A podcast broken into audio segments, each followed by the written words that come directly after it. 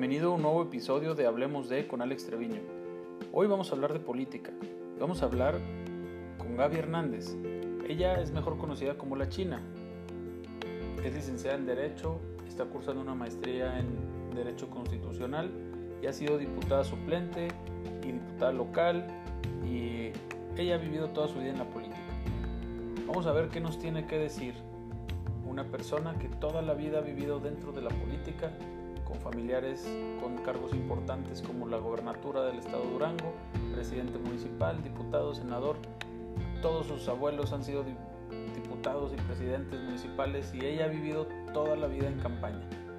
Vamos a ver qué tiene que decir el lado humano de Gaby Hernández, la China.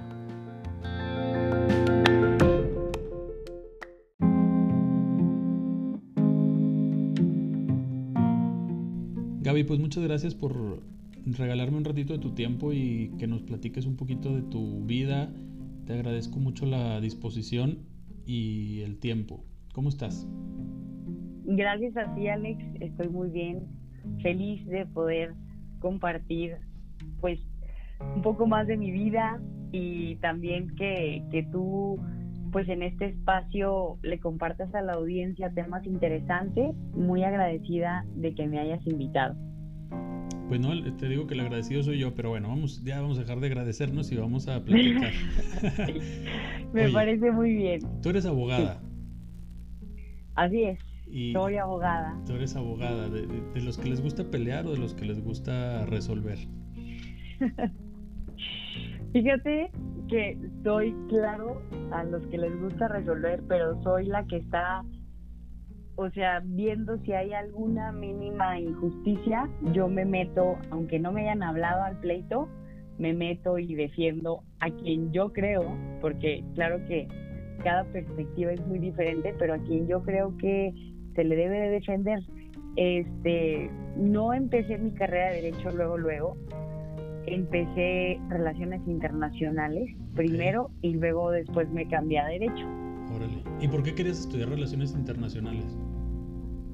La gente me decía, empezando por mi familia, que yo era muy buena con los idiomas y que aparte eh, se me daba el tema como de, ser amable con los demás, de, ser, ajá, sí, entonces me decía mi familia, tú como embajadora o, o cónsul en Estados Unidos o en algún otro país representando a México, se me hace que es para ti yo, pues tal vez, ¿verdad? Y tenía en ese momento un novio que pues obviamente no lo juzgo y este eran sus creencias, yo creo que ya cambiaron y yo le decía que quería estudiar derecho y él me dijo que las abogadas eran mentirosas y canijas, que ni se me ocurriera estudiar derecho. Válgame Dios. Oye, pero hablando de esto, pues no. hablando de esto de cómo la familia influye en lo que nos desarrollamos y en lo que elegimos y todo, a mí me gustaría empezar a hablar precisamente de eso. Tú naciste en, el 93. Eres joven, joven aún. Joven aún. Y, a mí me interesa mucho porque los que no te conocen, eh, tú, eres, tú eres política, te dedicas a la política, entre otras cosas, porque no creo que nada más ser política te defina. Pero tu familia es política, o sea, tu abuelo era político, tu papá es político. ¿Cómo es nacer en una familia de políticos? Claro, pues bueno, si antes de ser política, pues yo me defino siempre como ser humana, ¿no? Porque nuestro trabajo no nos define ni nuestra familia, ni nuestro color de piel, nuestro género, nada eh, como que externo a, a, lo que tenemos en el interior nos define. Entonces, yo creo que me gustaría partir de que soy ser humana, he aprendido a ser más humana a lo largo de los años y yo no diferencio, Alex, como mi vida fuera de la política, porque cuando mi mamá estaba embarazada de mí, ella estaba acompañando a mi papá en una campaña al segundo distrito local como diputado. Mi papá estaba buscando una aspiración, entonces yo veo fotos de mi mamá embarazada de mí y ahí anda en los meetings, anda en las caminatas, anda platicando con la gente, convenciendo de que mi papá era la mejor opción por la cual tenían que votar y pues entonces yo nazco ya eh, eh, ellos trabajando. Tú naciste en campaña. Eh, me cuidaron. yo nací en campaña, o sea, yo desde el vientre de mi madre estoy en la política, literal. Entonces mis abuelas me cuidaban mucho, mi abuelo Ismael también, y, y pues fui creciendo y pues yo nunca me, me vi fuera, porque mi familia, mi, mi papá mi mamá nunca se dedicaron a otra cosa más que a eso, entonces como que yo no logro diferenciar ni tengo un momento preciso en el que entré, sino yo desde el vientre estaba ahí dentro. y sola, sí, lo confirmé cuando fui creciendo, claro. Sí, porque eh, tus demás hermanos no se dedican tanto a la, a la parte política. Sí, no, para nada. Este, mi hermano y mi hermana Digo, los amo, son de verdad, este, cada uno muy diferentes, somos muy diferentes, pero ellos pues han manifestado que, que no les interesa participar y desde chicos se nos notaba, yo siempre estaba ahí en las colonias, en las tardes, este, con mis papás, trabajando con la gente y mi hermana eh, siempre fue muy deportista, entonces ella se iba a hacer deporte y no le gustaba ni salir en las fotos de diciembre, de que la familia, ella no se quería poner, no le gustaba, y mi hermano pues estaba más chico en el tiempo cuando mi papá como que estuvo más activo, que sigue activo, pero cuando fue la gobernatura que le dedicó 24/7. Y, y no, hasta ahorita no, mi hermana estudió relaciones, eh, negocios internacionales y mi hermano está estudiando economía, entonces eh, ellos salieron buenos para las matemáticas y, yo no tanto. Y tú para la platicada. y yo para leer, me encanta leer, me encanta escribir, defender, eh, externar. Creo que la palabra tiene un poder padrísimo y pues sí, mi carrera se enfocó mucho a eso. Ok, oye, pero a ver, eh, para los que no te conocen, que, a lo mejor hay algunos, algunas personas que me escuchan que no te conocen, que no te ubican, tu papá fue gobernador de Durango, tu abuelo fue presidente municipal del Mezquital, me parece. Así es, mis dos, mi abuelo ajá, y mis dos bisabuelos fueron presidentes municipales del Mezquital. Entonces tú eres cuarta generación de políticos. Así es, yo soy cuarta generación. La verdad es que mi abuela, la mamá de mi papá me cuenta que su papá fue presidente municipal del Mezquital por el PRI y mi bisabuelo de parte del, lado de mi, de mi abuelo, el papá de mi abuelo, fundó el PAN en el Mezquital. Entonces, ajá. Entonces ahí fue, fue el nacimiento del prianismo. De hecho, ahí fue como, a ver, pues, ¿quién se va para qué partido? Y mi abuela, obviamente, muchas de las veces las mujeres convencemos a los hombres y se fue yo creo que siempre, ¿no? sí, tratamos de ser democráticas cuando los hombres tienen algún punto bueno, pero este sí, creo que ahí mi abuelo tomó la mejor decisión de irse al PRI. Digo, respeto a todos los partidos políticos y creo que hay gente buena, mala en todos lados y hay cosas buenas en todos los partidos, pero en ese caso, mi abuelo se va para el PRI, intenta tres veces ser presidente municipal y hasta la tercera, en anteriores veces le quitan la candidatura y así me contaba mucho de, de cómo batalló para ser presidente municipal, pero lo logró. Y luego después, exacto, esa fue la segunda generación, o sea, mis abuelos, después mi abuelo, segunda, tercera mi papá, que fue su cargo más alto y, de más honor y, en el cual siempre estaremos agradecidos todos de que la, vida le haya dado la oportunidad de ser gobernador. Y yo soy la cuarta, pero déjate cuento, Alex, que mi familia no estaban tan de acuerdo que me dedicara a la política. No, querían. No querían, porque no, no. ¿Por qué? No, porque mi abuela me empezó a decir, oye, mija, pero eso es para hombres, es para mujeres. Y yo, abuela, pero a mí me gusta.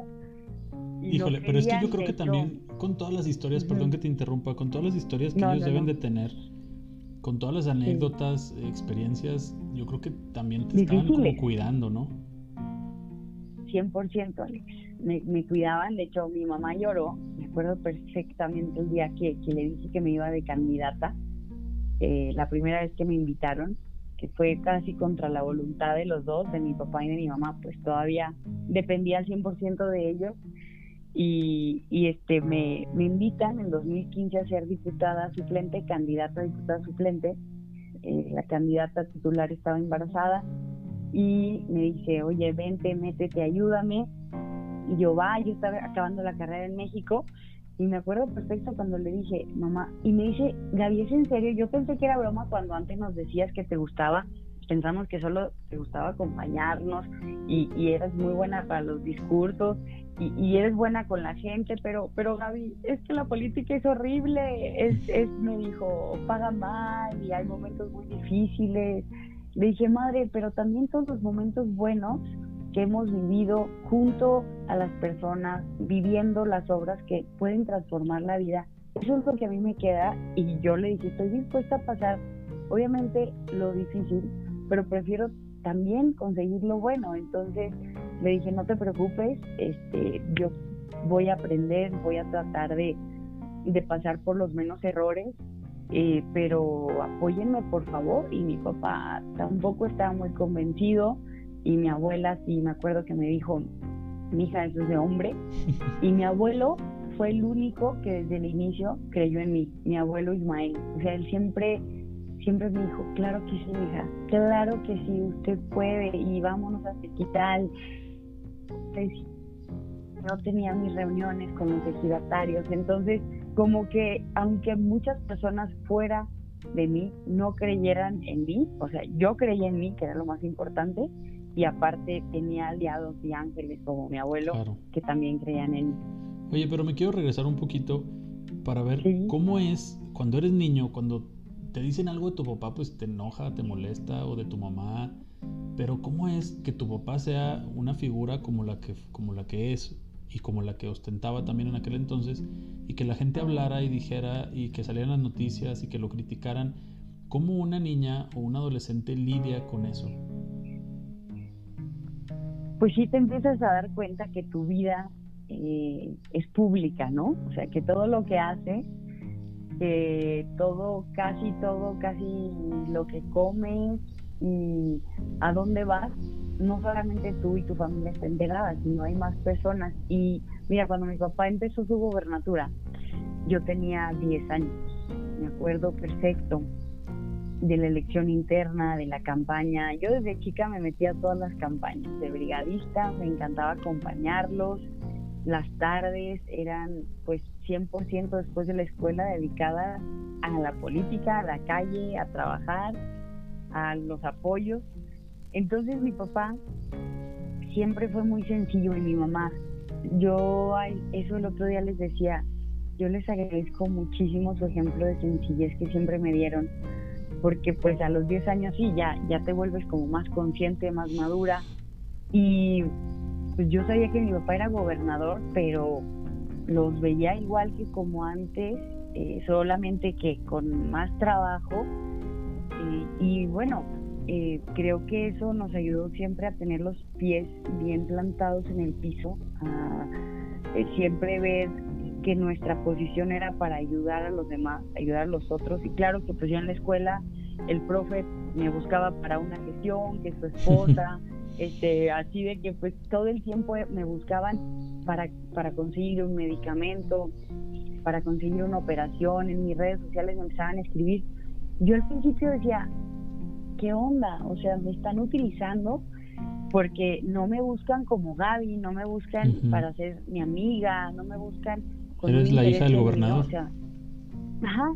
Y después entendí que era un momento y que si yo era conducto para que cosas buenas pasaran, para con mis papás llegar y decirles que apoyáramos en esto o en lo otro, lo, así lo tomé, lo acepté y siempre lo hice. Entonces, creo que fue, fueron momentos donde sí tengo que reconocer, eh, extrañé muchas de las veces a mis papás en, en mi casa, y bueno, en casa de ellos, comiendo, me hubiera encantado este, que comieran más veces conmigo, con mis hermanos, pero entendíamos que estaban trabajando y aparte los fines de semana nos íbamos con ellos y, y pues siempre estuvieron atentos a todo, todo, todo. O sea, yo no hubo 15 años ni fiesta que no tuviera que ir con mi papá y decirle, pedirle permiso. Obviamente iba a casa de gobierno porque él estaba trabajando, hoy andaba en un municipio, entonces yo le llamaba me acuerdo que no había WhatsApp y no había teléfono, entonces tenía que hablar a su secretaria, oiga, ¿dónde anda mi papá? Goyita, se llamaba Goyita, que es su secretaria toda la vida hasta la fecha. Y es que tengo una fiesta y pues ya ve que tengo que pedir permiso. Tenías que pedirle permiso. Fíjate, cómo las personas que nos puedan estar escuchando, que le tienen que pedir permiso a su papá para salir a una fiesta, tú le tienes que pedir permiso al gobernador para salir a, una fiesta. Literal, literal, pero pues yo lo veía como mi papá, yo le decía papá, pero una vez sí me enojé con él porque eh, lo busqué desde la tarde, así que eran como las 5 o 6 de la tarde y la fiesta era en la noche. Entonces andaba ocupado y me dijo, mija, ahorita la veo, ahorita le regreso la llamada para que me diga. Ya cuando pude hablar con él, ya eran como las nueve, le dije, papá, ya no voy a alcanzar a arreglarme, quería ir a una fiesta, pero no se preocupe, ya no voy a ir. Entonces, sí, como que, obviamente, si el drama eh, no es una, no fue una vida, yo creo que, bueno, hay que definir normal, iba a decir, no fue una vida normal, pero fue una vida muy acelerada, eh, o sea, era desde temprano, pero mi papá y mi mamá siempre nos llevaban a la escuela, siempre estaban al pendiente de nosotros. Y, pues en las tardes, por ejemplo, muchas de las veces nos íbamos al DIF a, con mi mamá y ahí hacían unos burritos riquísimos de deshebrada. Entonces llegábamos a comer burritos y hacer ahí la tarea y a pues escuchar a mi mamá en sus reuniones y, y acompañarlos, o sea, porque pues casi no estaban en la casa, estaban en actividades, entonces nosotros íbamos con ellos y vivir de cerca pues la actividad y el trabajo político de ese momento pues me hizo entender y como en lugar de decir por qué mis papás están tan ocupados, como voltearle a la tortilla y decir, qué padre que mis papás tienen esta oportunidad de servir y de ayudar a, a Durango y a las personas que al final de cuentas es un tema de percepción, ¿no? De cómo tú decidiste verlo, porque lo pudiste haber visto completamente al revés, de abandono y de, soledad y todo, y tú decidiste verlo como qué padre y qué orgullo que lo están haciendo. Claro, claro, claro, y, y de todos modos, pues sabemos que todos de niños y niñas sí tenemos cierta herida de abandono, pero yo creo que es como si verle el lado positivo y sanarlo, curarlo, y, no compararnos, porque pues yo no me podía comparar con mis amigas de la escuela, mis amigos, que sus papás iban por ellos, eh, que sus papás eh, tal vez iban, no sé, eh, muy seguido a verlos a los partidos de fútbol. Yo, yo jugaba básquet. pero yo sabía que cuando había una final y quería que mis papás fueran, les decía y iban. Pero como que mientras no hubiera como temas tan importantes, yo decía, pues mis papás están haciendo algo algo importante para, para mí, para ellos, entonces no los quiero distraer mucho. Y la verdad sí fue una infancia eh, muy bonita, eh, también de, de, muchos momentos difíciles, eh, pero yo creo que muchos más bonitos que siempre voy a recordar y voy a agradecer, y sobre todo porque siempre tuve unos papás que me cuidaron, nos cuidaron a mis hermanos y pues trabajaron para darnos una mejor vida que la que sus papás les dieron. Claro que es el objetivo de todos los que somos padres, el poderle brindar a nuestros hijos lo que nuestros padres no nos, no nos pudieron dar.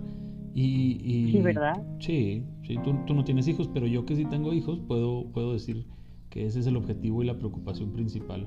¿qué, ¿qué, estoy haciendo yo para que mis hijos no pasen por lo que yo pasé y puedan vivir lo que yo no pude vivir? Ese es, ese es un objetivo principal como, como padre. Oye, y avanzando un poquito en el... Ah, ah, sí, dime, dime. No, dime. No, que todos nos iba a decir, no hay madre y padre perfecto no, claro en, que no. en, ninguna familia. Claro que Entonces tus hijos tendrán como diferentes cosas que van a decir, bueno, a la otra generación, y así vamos de generación en generación, pero lo importante es ir para, para adelante y con, con un, como tú dices, un mejor trabajo que hacia atrás. Así es. Yo, yo en, la, en la consulta te puedo decir que el trabajo principal de todo hijo es quejarse de los papás. Y el trabajo principal de todo padre es echarle a perder la vida a los hijos, según la perspectiva de cada uno, ¿no? Y eso es, es inevitable. Todos los que somos papás la vamos a regar en algo y los hijos de algo se van a quejar porque es un ciclo natural. Y cuando crecemos nos damos cuenta que los papás pues, realmente se estaban esforzando por, por darnos y por estar ahí por, y, que tomaron decisiones que en su momento ellos creyeron correctas, pero que a lo mejor en retrospectiva puedes ver que, que pudieron haber sido diferentes. Claro. Hacen lo mejor que puedan siempre. siempre. Y entonces, bueno, ya eso, cuando eras niña tenías 10 años y luego fuiste creciendo y tú me decías ahorita que tú le pedías permiso para ir a fiestas y que era a veces complicado la comunicación y todo. ¿Qué, fue lo más difícil que tú viviste de adolescente en una familia llena de políticos y de campañas y de, de noticias y de gente, adversarios y aliados, todo eso? ¿Cómo se vive como adolescente? Pues todos los momentos difíciles creo que los, los pude afrontar y, fui haciéndome como de piel más dura gracias al, ejemplo que me daban mis papás y de conocerlos de cerca y de saber que lo que dijeran de ellos pues no era no era cierto no porque yo vivía con ellos todos los días conocía todos los momentos y los yo creo que los momentos difíciles fueron cuando sacaban las fake news y cuando decían cosas que, que yo sabía que no eran ciertas, entonces como que al principio sí fue difícil. ¿Recuerdas alguna en particular? Sí, me acuerdo perfecto una vez que íbamos en camino a, a, la escuela, mis papás nos llevaban en la mañana, como siempre que estaba aquí mi papá nos llevaba él y mi mamá, y nos llevaban, yo estaba en secundaria, como en segundo, tercero, y en el radio salió una acusación que le hizo una persona a mis papás por violencia, ¿me acuerdo? Entonces lo escuchamos en la radio, mi papá siempre escuchaba las noticias y ya platicábamos, no sé qué, y cuando le escucharon, yo estaba esperando como la reacción de mis papás. Yo me esperaba como enojo o, ¿sabes? O sea, una reacción como diferente y se empezaron a atacar de la risa. Entonces nosotros también nos atacamos de la risa porque sabíamos que no era verdad.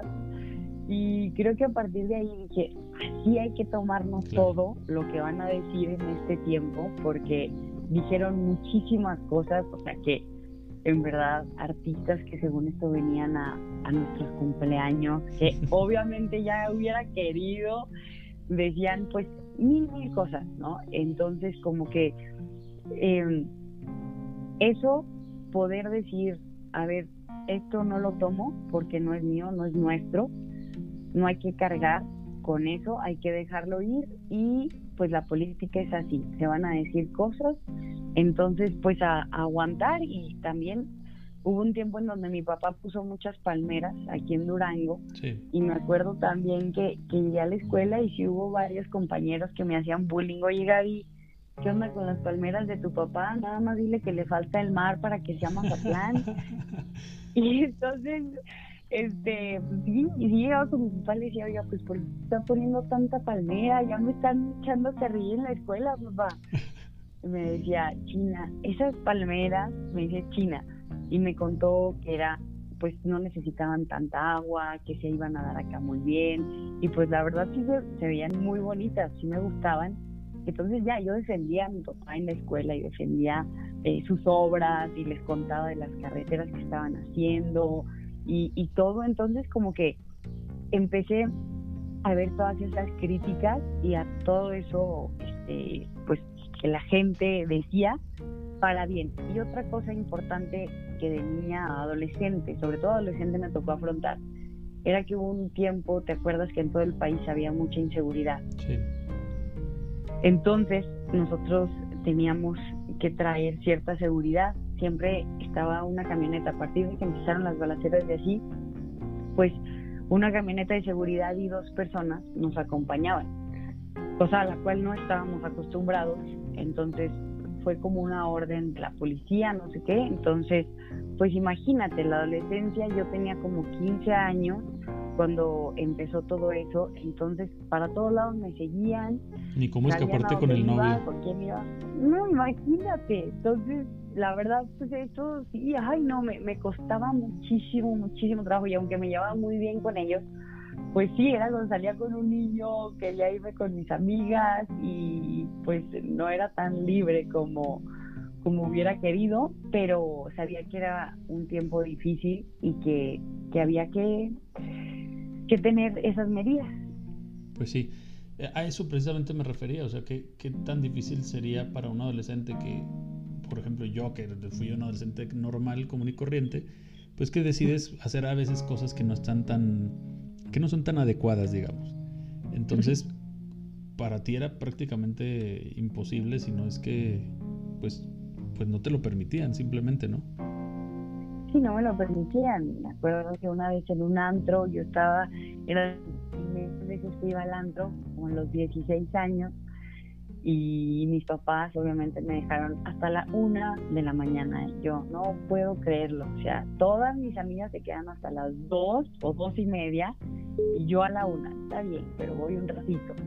Y me acuerdo que se empezaron a pelear unos en el antro y cuando menos pensé los de seguridad ya me habían sacado del antro y me dijeron ya no puede volver. Y yo, ¿cómo? Pero todavía tengo tiempo porque me dejaron hasta la una no, no, no, pero eh, ya no es seguro, no es que yo, hijo, de verdad, este, qué ojete, ¿no? O sea, qué horrible poder eh, eh, no tener la libertad como de hacer lo, lo que quería, pero eso me sirvió mucho para pues tratar de tener un equilibrio. Eh, yo creo que a partir de ahí no fui tan fiestera, no soy tan fiestera, tengo que reconocerlo. Antes lo veía como una debilidad de que mis amigas me invitaban al antro y a veces como que no me la hacía tanto, pero bueno, creo que sí me gustan las fiestas, me encantan, me encantan las bodas, por ejemplo, pero no, no fui ni soy como tan, tan, tan fiestera, tan antrera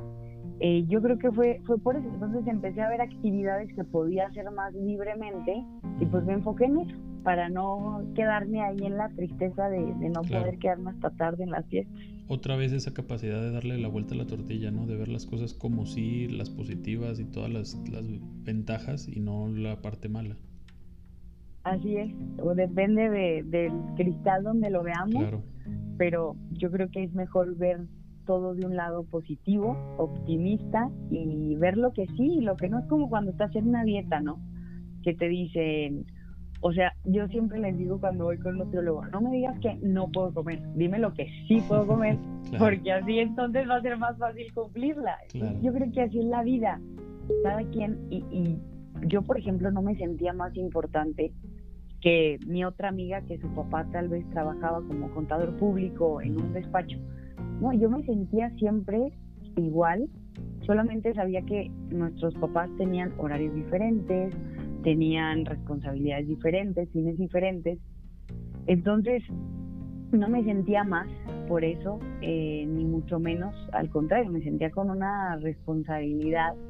Y sabiendo que pues mi vida era pública y que lo que yo hiciera también iba a beneficiar o a perjudicar a mis papás, porque me acuerdo un guardia de la escuela también me hizo un día una gestión y todo, y yo decía, bueno, si yo no le digo lo que el guardia me dijo a mis papás, el guardia se va a decepcionar de mis papás, no de mí, porque van a decir, pues sus papás no me cumplieron. Entonces como que yo creo que desde ahí me empecé a tomar muy a pecho la política para ayudar a los demás, para gestionar. Y, y, pues ya se fue dando solo poco a poco, aunque no fue fácil el camino, pero ha valido la pena. Pues sí, y, eso que dices es muy cierto. Yo creo que impacta, o sea, tu conciencia de que lo que tú hacías o dejabas de hacer impactaba en el trabajo de tus papás, eh, porque eh, al fin de cuentas es eso, es un trabajo. Eh, es lo que te permitió a lo mejor darle la vuelta y decir, ok, entonces yo le voy a ayudar a mis papás a que desarrollen mejor su trabajo, pues siendo más amable y comportándome y, sacrificando a lo mejor algún, alguna que otra actividad. Y, en, este tiempo, en este tiempo, Gaby, donde, donde tú estabas en las gestiones, ibas a las campañas siendo niña, adolescente, ¿en qué momento o cuándo, si pudieras identificar, cuándo fue cuando tú encontraste tu pasión por la política, por las campañas, por el servicio público? Si pudieras identificar un evento, un lugar, un momento, ¿cuál, ¿cuál sería? Claro, mira, yo creo que la política de servicio a los demás se vuelve un estilo de vida. Y lo vi con mi abuelo, que toda su vida, tuviera cargo o no, ayudaba a la gente. Lo veo con mi papá y con mi mamá. Veo como que es una vocación. Y uno confirma su vocación en diferentes momentos, como dices. Y yo me enamoré de la política, eh, pues todo el tiempo, pero tengo momentos, sí. Eh, uno, cuando mis papás arrancaron un programa para cambiar todas las casas de cartón en una colonia muy pobre. y ponerlas todas cemento. Y me acuerdo de ver a, esa a una familia, la familia con la que se empezó la primer casa, y me acuerdo de una canción que yo pensé que mis papás habían mandado a hacer, que ya cuando crecí les dije, oigan, o sea, esto no mandaron a hacer ustedes, no, ya estaba la de Casas de Cartón de Marco Antonio Solís, no sé si la has escuchado.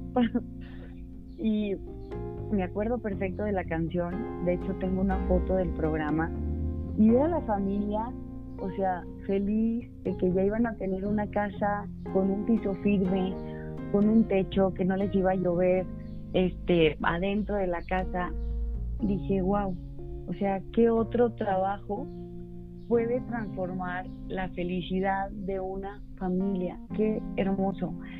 E hizo. Y luego, en otro momento también, cuando llegaban eh, personas a buscar a, a, mis papás, sobre todo a mi mamá, eh, que se ahogaban en la presa, que, que no encontraban a, ciertas personas que iban por trabajo, que iban por diversión a la presa. Y mi mamá se iba a la presa con las familias y yo la llegué a acompañar solamente dos veces. Pero se estaba con las familias de que les llevaba de comer y se estaba ahí y llevaba, obviamente, mi, mi mamá gestionaba de protección civil los buzos para que entraran a la presa y buscaran a los familiares. Pero ver a mi mamá acompañando a las familias, a las mamás, a los papás de, personas que se habían ahogado y, verla como su entrega y su empatía, dije, o sea, esto es, es una política bonita, es una política que está ahí como en los momentos más difíciles. Y, y, pues me acuerdo mucho de ese momento que también dije, pues yo, yo quiero ayudar así a la gente. Y un tercer momento que les comparto mi papá nos invitó a visitar la construcción del puente Baluarte, que está en la carretera Durango-Mazatlán, que es el puente, según el record Guinness, el más el puente tirante más alto del mundo y más largo de Latinoamérica, o al revés, pero está en el record Guinness. Y wow, o sea, wow, wow, wow, me impresioné de la construcción. fuimos en helicóptero, me acuerdo, y acompañamos a mi papá a supervisar la obra junto con el secretario. Eh, esa obra fue federal, o sea, solamente mi papá hizo la gestión. Pero más que la construcción, que era enorme, eh, era impresionante. Me acuerdo perfecto cuando mi papá, porque mi papá siempre nos contaba los proyectos que tenía. ¿Saben qué? Quiero que, que nos autoricen este recurso para acabar esta carretera y vamos a hacer esto por Durango. Entonces me acuerdo que la carretera, mi papá dijo, quiero asegurar un fideicomiso donde se congele el dinero y esa carretera, aunque yo me vaya, se acabe. Y lo gestionó con Fox. Pero me acuerdo perfecto la cena en donde dijo, hoy vamos a convencerlo. Y fue más ratita, me acuerdo, a esa cena y mi papá, bueno, le llevó músicos de todos, le llevó caldillo duranguense, mi abuela hizo el caldillo duranguense, eh, frijoles de la olla, tostadas, queso añejo, mezcal, todo, y, mi papá de que con una exposición y así, y al final dijo, Ismael, y, y Martita también como que se, se aconsejaba con de que de oído oído con Fox, y yo estaba súper nerviosa de que, ay, ojalá que sí, les digan que sí, y al final de la cena, me acuerdo que les dijeron, adelante con el fideicomiso, los vamos a ayudar desde la federación. No, si éramos los más felices. Entonces, como que, pues fueron, yo creo que identifico esos tres momentos donde dije, esta es una política buena, que transforma, que ayuda, que está cerca de las personas, pero que también está en las grandes obras para poder trazar el futuro, pues no solo de un estado, sino de una parte del país, porque, exacto, de una región. Entonces, pues sí, identifico eso. Wow, pues qué impresionante, o sea, qué, qué, padre que tú has tenido la oportunidad de vivir esas eh, partes históricas de, como tú dices, no nada más de un municipio, un estado, sino toda una región. Y son cosas que si están en un, en la, se van a quedar en la historia, pues van a estar para siempre ahí. Sí, son acciones que trascienden y ahora, a través de los años. Exactamente. Exactamente. Y eso, eso es la definición de, legado. El legado. El legado, lo que dejamos cuando nos vamos. Perdón, y perdón que te interrumpa, pero también quiero aclarar que esto siempre lo hicieron pues en equipo mis papás. Y yo siempre los vi rodeados de muchas personas, de mucho apoyo. Ellos solos jamás hubieran logrado ni un 5% de lo que lograron, entonces creo que también es importante decir que el trabajo en equipo es la clave de muchos éxitos, ¿no crees? El rodearte de las personas correctas y, y, rodearte de personas más listas que tú siempre te va a llevar al éxito. Así es. Y entonces, eso fue cuando tú eras niña y adolescente y todo, y viste todas esas cosas tan padres, pero ¿cuál fue la primera vez o la primera experiencia que tú tuviste y que dijiste, yo ahora sí voy a trazar mi propio camino? Muchas gracias a papá y a mamá, pero ahora me toca a mí. ¿Qué, fue lo primero que decidiste que ibas a hacer o cuál fue la primera incursión que tú tuviste en, la política? Pues creo que las decisiones más chicas a veces nos van marcando más que así las más grandes, ¿no? Porque van dándonos confianza en nosotros mismos, en nuestra voz interior. Y después de ello, dentro de mí, decir, quiero ser política, quiero ser abogada, quiero dejar una huella como mi papá la está dejando. Eh, no me importa las desveladas, las madrugadas, porque lo veía, dormía tres horas, aparte se levantaba a hacer ejercicio, este, rendía de verdad, bueno, sí dormía, dormía entre cuatro y seis horas, pero había días que, que no dormía y bueno, esos días obviamente no hacía ejercicio. Entonces yo, eh, la primera decisión pues, fue mi carrera, porque sabía que me iba a acercar a la profesión y yo siempre dije, tengo que llenarme de méritos propios, porque si me dedico a la política me van a querer tachar que ando buscando eh, nada más llegar con una recomendación de mi papá, que ando buscando eh, llegar solo con el trabajo de mi papá. Y dije, y me va a costar el doble pero lo voy a hacer porque puedo, quiero y lo voy a lograr. Entonces, creo que como que esa determinación interna es la más importante porque te prepara para afrontar lo demás. Entonces, después de que me cambié a derecho, tristemente corté con, con ese novio, pero digo, fue un maestro y tenía que vivir ese tiempo con él y, y aprender lo que aprendí con él. Y me lancé a la sociedad de alumnos de derecho, me lancé como en tercer semestre, apenas estaba todavía muy joven. Y sí tengo que reconocer que tomé decisiones aceleradas al principio porque perdimos esa elección en, en la universidad, estudié en la Ibero en México, pero hicimos una campaña muy bonita, entonces me acuerdo que yo casi no le contaba a mi papá porque yo sentía que él no quería, por protegerme, que me dedicara a la política. Entonces yo no les dije, oigan, estoy en una campaña, mis amigos, aparte mis amigos me animaron, mi amiga. Les dije, yo no quería, pero mis amigos me inscribieron y voy por la presidencia de la sociedad de alumnos. Y mis papás, ay, China. y yo sí. Entonces, este, me acuerdo que mi papá eh, me pasó el contacto de un amigo suyo, me dijo, si necesita algún consejo para alguno de sus discursos o el debate, pues yo le recomiendo a esta persona. Y eso fue casi todo. La verdad, casi no tenía tanta comunicación con el tema de la política con mi papá.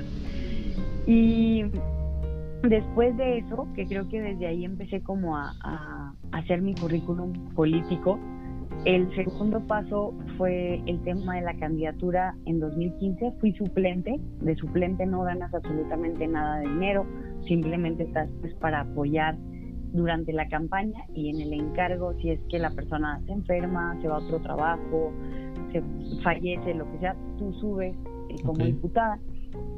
Y en 2016 por primera vez fui candidata titular y mi papá me dijo, ah, en 2015 nada más les cuento para que sepan, hice campaña, pero estaba en mi último semestre y mis papás me dejaron con, con la condición de que acabara la, acabara la carrera y tuviera mis materias en, en línea, o sea, pues sí, a distancia. Entonces ahí les mentí, me acuerdo, porque me dijeron, Gaby, vas a acabar la carrera porque se juntaba mi último semestre y la campaña tienes que acabar tu carrera. Si tus profesores te dejan todos a distancia, te dejamos irte de candidata. Pues yo, todos vivíamos ya en México. En ese entonces, después de que mi papá acabó la, la gobernatura, mm, nos fuimos a México y allá yo me metí a la universidad por eso, porque mi papá se fue a trabajar para allá. Entonces yo me regreso sola en 2015 y Claro que mis maestros solamente como la mitad me dejaron y la otra mitad no, pero dije, no importa, ya después veo cómo le hago, con las otras materias las voy a meter en verano y me regreso. Y así fue. Este, y ganamos esa campaña, estuvo muy padre. Y luego ya un año después me invitan a ser candidata titular por primera vez y yo dije, no, ya se armó la machaca. o sea, sí soy de aquí, aunque mis papás y mi familia no quería, de que yo estoy rompiéndola, voy a ser diputada. A los tenía 23 años. Entonces dije, nadie me para, ¿no? Y le, sí le dije a mi papá, oiga, pues me están invitando a ser candidata. Y me dijo, si quiere mi opinión, yo le recomiendo que no acepte la candidatura. No es tiempo, Gaby, así me dijo. Y cuando me dice Gaby, es que está serio. pues siempre estamos, casi siempre estamos payaseando entre líos, nos llevamos muy bien. Entonces, este, siempre me dice China o así, pero me dijo, me acuerdo Gaby, y yo, ok papá, voy a tomar una decisión y se la comparto. Y yo como que, a ver, no puedo creer, he buscado toda mi vida ser candidato a titular, del tercer distrito, aparte me invitaron a un distrito pues muy bonito aquí de la capital y todo. Y dije, no puedo creerlo, pero voy a tomar una decisión en contra de lo que mi papá me está aconsejando. Y dije que sí tiene algo de experiencia en política, o sea, sí, yo creo que esa opinión sí tenía peso, ¿no? O sea, sí sabía de qué estaba hablando. Muchísimo peso. O sea, tenía muchísimo. Pero, ¿sabes? Como hijos somos bien rebeldes. Y te ganó el ego, o sea, te ganó el 100% me ganó el ego. Entonces dije que sí, le dije, papá, yo entiendo si no me quiere apoyar, pero yo sí voy a competir y, pues espero, no, yo le decía, voy a ganar, estaba segura de que iba a ganar. Y mi papá China, mire, mm, su decisión no, no es la que yo hubiera querido, pero la voy a apoyar desde donde pueda.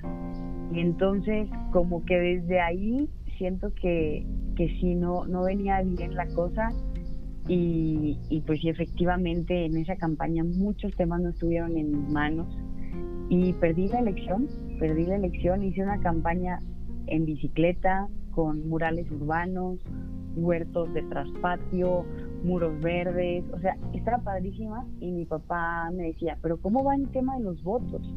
Ah, no, eso a mí no me importa, a mí lo que me importa es ser hippie.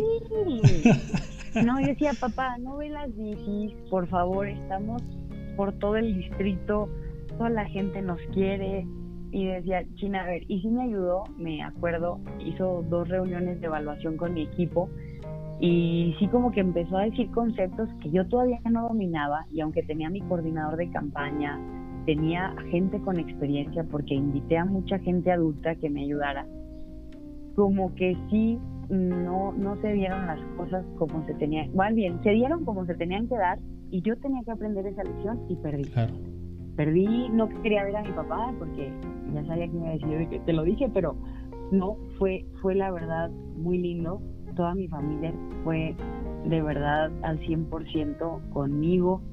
Y todos me decían, Gaby, ganaste la campaña, perdiste la elección. Y llegaban mis amigos llorando, mi equipo de campaña, nunca nos imaginábamos. Y, y bueno, yo me hice la fuerte como por un mes, dos meses, así, sin llorar una gota, sin sentirme triste, pagando a todas las personas que me habían fiado eh, en la campaña, todo, hasta que, claro, después me cayó el 20 y pues sí fue un momento muy duro, muy difícil de mi vida, este, de mucha tristeza y depresión, pero pues con el tiempo todo pasa y todo sana.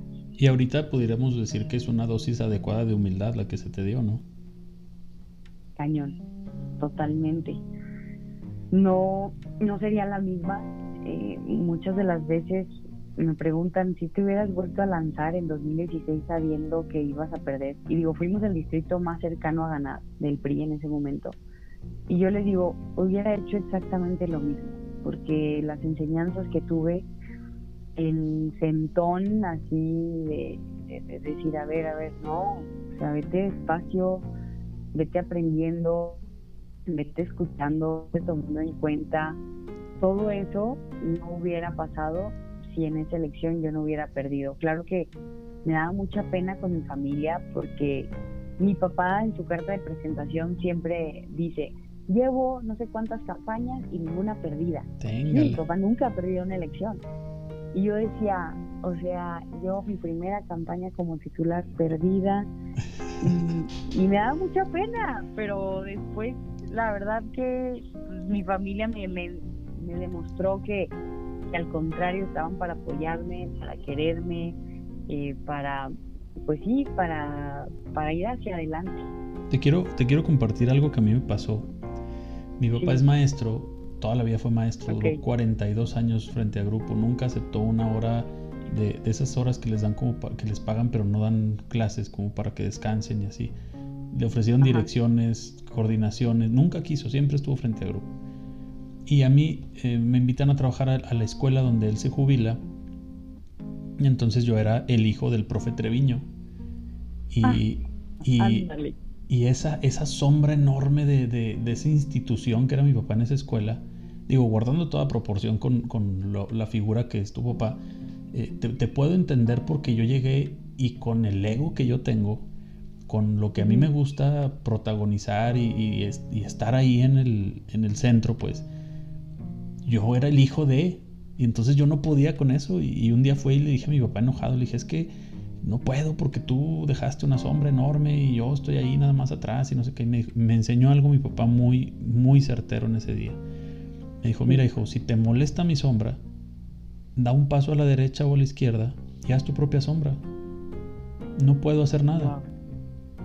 Y entonces ese día tomé la decisión de no dedicarme a lo mismo que mi papá, porque nunca iba a poder superarlo, porque mi papá es mucho mejor que yo en muchas cosas. Y algún día Dios me permita ser la mitad de buen padre que es mi papá.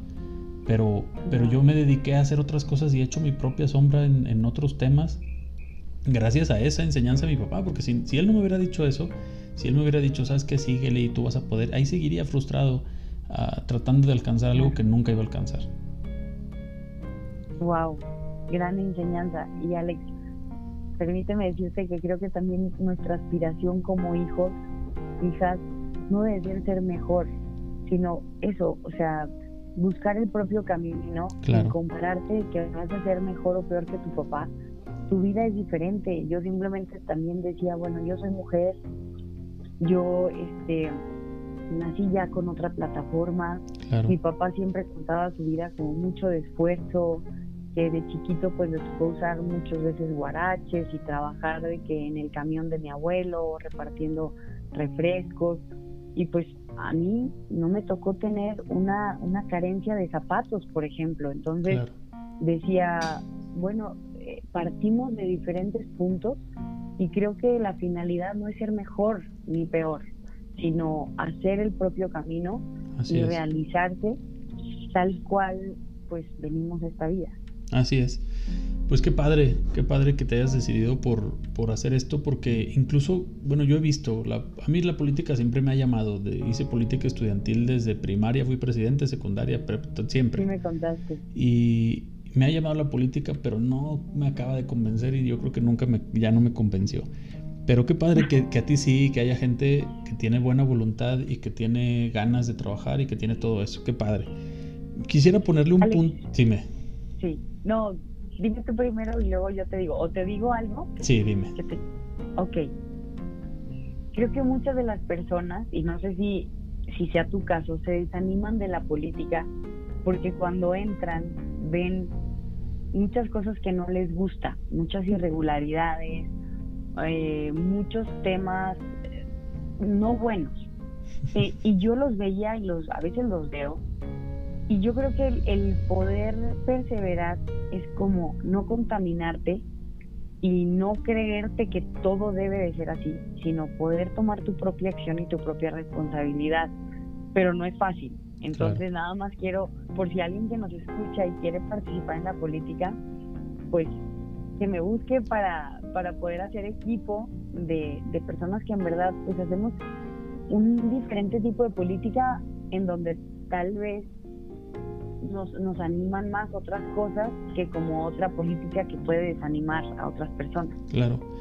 Pues sí, te digo, a mí, a mí la verdad es que me gusta lo que haces, que compartes en tus redes sociales, tu día a día, y eso no existía antes de, tu generación. a lo mejor muchos de los rumores y chismes y todo eso que se hacían antes de los políticos de las fiestas y que venía el artista y esta historia que tú contaste de que venían los artistas a tus cumpleaños y todo eso, era por el hermetismo que muchos actores políticos tenían antes, que ahora se está como que rompiendo con esta nueva generación y con las redes sociales y el acceso tan rápido a, la información que tenemos, que tú has estado haciendo, y tú lo mismo lo dices, una comunidad alrededor de tu imagen para poder eh, ayudar y capitalizar y, todo, ¿no? O sea, es un ganar-ganar en el que tú vas generando esta comunidad y ayudas a alguien más a través de esa comunidad y, pues ahí se va desarrollando. A mí me gustaría pues, ponerle un punto y aparte ya para no hablar más de política porque luego nos vamos a pelear, nada te creas. Este, vamos a poner un punto de aparte y a mí me gustaría hablar más de ti, dejando de lado la política. Y empiezo con una, una pregunta para romper el, tema de la política. ¿Qué es lo que más te gusta comer, Gaby? Ay, lo que más me gusta comer. ¿Tu comida favorita? Mi comida favorita, ok. Tal vez se va a escuchar raro, pero lo que más me gusta comer es cualquier cosa que sepa de dónde viene. Entre más sepa el lugar, así de dónde viene, entre más verde y fresca sea, mejor. Lo disfruto mucho. Me encantan los mariscos, o sea, en especial los mariscos, el pulpo y los medallones de atún, así el, atún como en filetito. Y eh, me encanta el chocolate en todas sus presentaciones. Ok. Una experiencia muy difícil que hayas vivido, te digo, dejando de lado la política, ¿cuál será una experiencia que tú hayas vivido fuerte, difícil, complicada? Yo tuve obesidad infantil y pesaba como 70 kilos de 13 años, 14 años. Y pues fue muy difícil para mí salir de, de esa obesidad porque no tenía las herramientas en ese momento de niña, de adolescente. Pues yo probablemente muchas cosas las refugiaba en, en el alimento, en la comida, en las chucherías y eh, pues salir de, eso no fue nada fácil. Eh, tuve principios de pues, desórdenes alimenticios. Gracias a Dios pues los he trabajado y, he salido adelante pensando como sí, en, cómo cuidar mi cuerpo de una manera positiva, con ejercicio, alimentación, pensamientos con disciplina, pero sufrí mucho en ese momento como de los de los 12 a los 14 años. Sí, pues la, edad más difícil donde la, autoestima está muy ligado a la apariencia, ¿no? Así es. y la carrilla. Sí, claro. Y, y, todo como que se vuelve bastante difícil. Y lo contrario, un momento muy padre que hayas tenido la oportunidad de vivir. Ay, momentos muy padres. Pues me acuerdo de mi titulación de abogada. Fue un momento increíble que me acuerdo mucho de mucha satisfacción porque fue ahí como el primer reto de confianza en mí en donde dije, ay, no importa lo que, lo que el mundo te diga, no importa lo que de afuera puedan eh, esperar de ti, lo más importante es tú que esperas de ti y trabájalo, lógralo y sé feliz. Ok, me gusta. Si de ti dependiera cambiar algo en el mundo, solo puedes cambiar una cosa. ¿Qué cambiarías? cambiaría la igualdad de oportunidades para los grupos que más sufren, las mujeres, los indígenas, las personas que por otro color de piel o su apariencia física, una persona con discapacidad sufre y, y esa como desigualdad me duele mucho, entonces si yo pudiera cambiar hacia algo mágicamente, que sé que es imposible, pero tenemos que trabajar todos los días para aspirar a eso.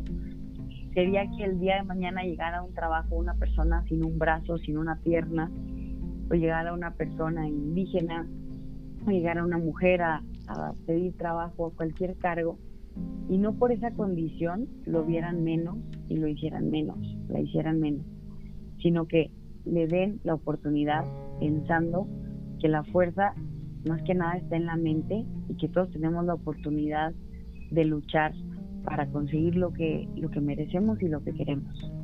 Ok, va, me gusta también.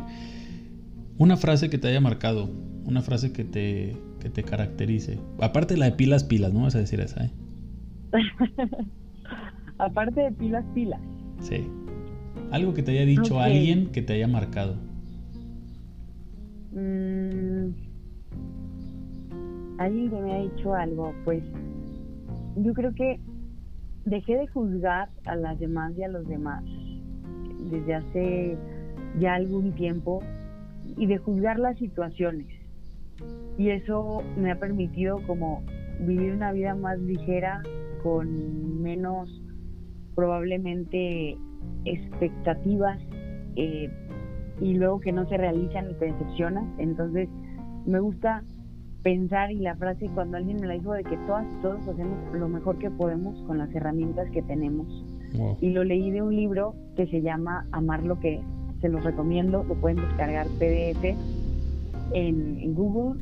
lo escribió una escritora que se llama Brian Katie y es gratis. Eh, creo que eso más que nada me ha impactado como para ver de una manera distinta pues la actuación de todos, aún, aún, la persona más violenta, pues todavía con esa frase y con esas experiencias puedo darme cuenta de que uso, hizo lo mejor que pudo con las herramientas que tuvo. Claro. Eso, eso es lo que más me gusta y pues si pudiera compartir otra frase más que me encanta de un gran escritor mexicano, de Octavio Paz, que dice, la libertad para realizarse debe bajar a la tierra y encarnar entre los hombres y las mujeres. No le hacen falta alas, sino raíces. Y también, pues esa frase me impactó mucho porque es justo eso a veces como cuando estamos jóvenes, adolescentes, como queremos irnos, eh, queremos revelarnos, queremos buscar otros rumbos, otros aires, pero a veces no nos damos cuenta que la libertad también viene echando raíces, eh, pues respetando el origen y naciendo desde ahí, pues de una nueva forma, claro. Entonces también se las comparto. ¿Tus tres ídolos? son muy poquitos, pero te voy a contar tres principales que tengo top tres. Mi abuelo, primero mi abuelo Ismael, le decíamos Mayo. Dos, Oprah Winfrey. Y tres, Beatriz Paredes. Ok, qué variado. Sí, ¿verdad? Sí. Ah, me gusta. a los tres sus historias de vida me impactan y me dejan muchas enseñanzas. ¿Cuál es tu meta más grande, Gaby? Ser feliz, agradecida y disfrutar el momento presente de una forma consciente. Ok, ahora sí en serio, ¿cuál es tu meta más grande? De verdad, esa es mi meta más grande. No, ese es, ese, ese, es el objetivo. Pero, ¿qué quieres conseguir? ¿Qué quieres lograr? O sea, vas a ser feliz haciendo lo que, lo que haces y vas a ser plena y todo, pero ¿qué quieres para ti? Es que creo que más bien si soy feliz voy a lograrlo lo que la vida me ponga enfrente de retos. ¿Y qué retos, qué retos te va a poner la vida? No lo sé. No lo sé, puedo pensar en muchas variables, puedo pensar en muchas posibilidades. Dime dos, para no, para no definir, vamos, es más tres. es que no, no, no, de verdad. A ver, tres. Tres. Tres cosas que te gustaría lograr.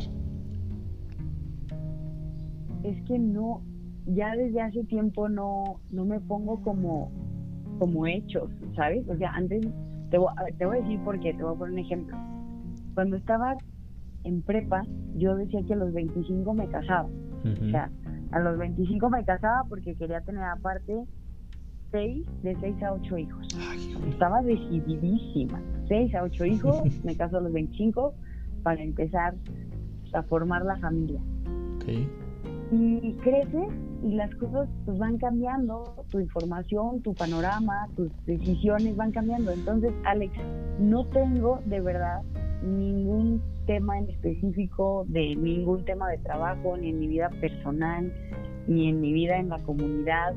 Simplemente vivir el día a día, mi meta de verdad es vivir el día a día al máximo, hacer, quedar bien conmigo primero para poder quedar bien con los demás. poder ser feliz. te, la voy a poner, te la voy a poner más fácil. Tú tienes una asociación, una fundación que se dedica a ayudar, que se llama Más, más Durango, más... Darmas. Darmas, sí, Darmas. ¿A dónde va a llegar Darmas?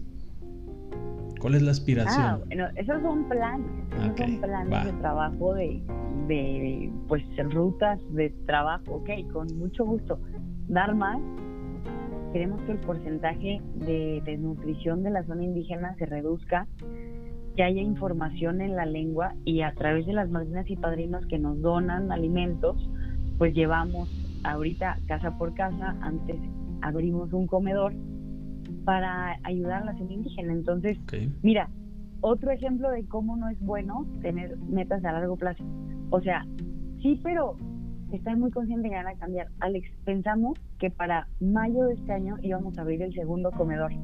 Y por la pandemia, pues los comedores se tuvieron que inhabilitar. Y ahora la alimentación la estamos llevando casa a casa. Entonces, creo que si nuestras metas se vuelven más como, por ejemplo, la meta de dar más, debe de ser de que todos los días avancemos de acuerdo a las condiciones para que nuestras hermanas y hermanos indígenas coman mejor, tomen decisiones mejores y eviten todo aquello que les está causando enfermedades. Creo que esa sería una meta para la campaña, porque abrir determinados comedores, pues ya no sabemos por, por esto de la pandemia. Entonces, te comparto como esas reflexiones que pudieran sonar un poco efímeras, pero creo que son reales. Ok, me, me, parece, me gusta, me quedo más satisfecho que con eso de, de ser feliz. Qué bueno. Porque esa es la meta de todos. Ayudar a los demás, sí, claro. Sí, sí, claro. Sí. Dejar una huella, este, que me recuerden cuando me vaya. Exactamente, esa es la última pregunta que te quiero hacer. ¿Cómo quieres que el mundo te recuerde cuando ya trasciendas, cuando te vayas? Como una mujer preocupada y ocupada en ayudar a los demás, siempre escuchando, atendiendo, siendo empática y abanderando las causas justas de los diferentes grupos los cuales pueda ayudar. Y también, ¿sabes qué me gustaría mucho? Que me recordaran como una mujer congruente, alegre y alegre, alegre, congruente y como pues muchas personas tienen diferentes percepciones de mí, pero creo que eso me gustaría sobre todo que, que dijeran siempre estuvo escuchando, apoyando, defendiendo a las personas que más necesitaban de una ayuda, como son las mujeres, los indígenas, los grupos, demás grupos vulnerables, como también las personas con discapacidad, pero siempre con mucha alegría, con mucha plenitud. Me gusta. Gaby, pues, ¿cómo, ¿cómo, si hay alguien que nos está escuchando, cómo puede contactarte, ayudarte en la fundación? Ayudas a las zonas indígenas, llevas alimento, medicamentos, todas las necesidades que tienen allá. ¿Cómo se pueden contactar contigo? Redes sociales, correo, dirección, señales de humo, ¿cómo le hacemos? claro que sí, se pueden contactar a través de mis redes sociales. Estoy en Facebook, Instagram y Twitter como arroba Gaby H. López. Y aparte estamos trabajando en la página web también, eh, pues en la mía, y eh, tenemos para la campaña Darmas de apoyo a nuestras hermanas indígenas y hermanos, también es arroba darmasdgo y ya tenemos página web que es darmas.mx y pues nos pueden escribir ahí, pueden sumarse con una donación al mes, puede ser desde una lata de atún hasta lo que quieran. Lo importante más que su donación también es que estén empáticos y empáticas con nuestros hermanas y hermanos, porque ellos son los, dueños originarios de esta tierra, nosotros tenemos una deuda enorme con ellos. Coincido. Y conocer más su cultura, su forma de vida, de respeto a la naturaleza, de respeto a ellos mismos, creo que nos va a dar también un, mejor panorama de, cómo vivir en comunidad. Y también como el, el sentido de comunidad me gusta mucho porque nos hace pensar y nos hace hacer para bien de los demás. Lo que el otro haga para bien suyo es para bien nuestro. Y así sucesivamente. Entonces, invitarlas, invitarlos a que con todas las pilas hagan bien lo que les toque, hagan bien desde su espacio y estoy segura que nos va a beneficiar a todas y a todos en Durango, en México y en el mundo. Es correcto.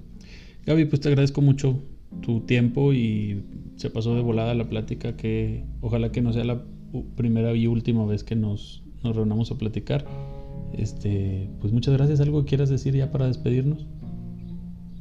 Gracias Alex, no, agradecerte mucho a ti, muy contento de poder grabar en tu podcast, de poder también acercarme a más personas a través de, de esta, sí, pues de esta edición, ojalá que, que me contacten más para poder hacer crecer esta comunidad y poder apoyarnos. Lo más bonito también de vivir en comunidad es que debemos de saltar cuando el otro tenga alguna preocupación. Quiero agradecerte a ti porque has sido un gran padrino en nuestra campaña. Nos acabas de dar una súper donación de alimentos, ya la fuimos a llevar y pues las invito, los invito a sumarse y también si ustedes tienen alguna iniciativa en la que podamos colaborar, cuenten conmigo. Muchas gracias. Oh, gracias a ti. Pues bueno, eso aquí dejamos el capítulo. Muchísimas gracias a todos por escucharnos y nos vemos pronto. Adiós.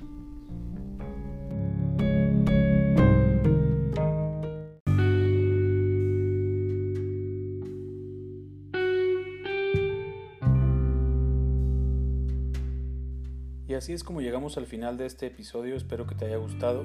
Te recuerdo seguirme en mis redes sociales y compartir esto en tus historias de Instagram para que más gente llegue a este contenido. Te agradezco mucho tu apoyo, te recuerdo estoy como arroba Alex en Instagram, Alex Treviño en Facebook, Instagram, Twitter y en todos lados. Hasta la próxima.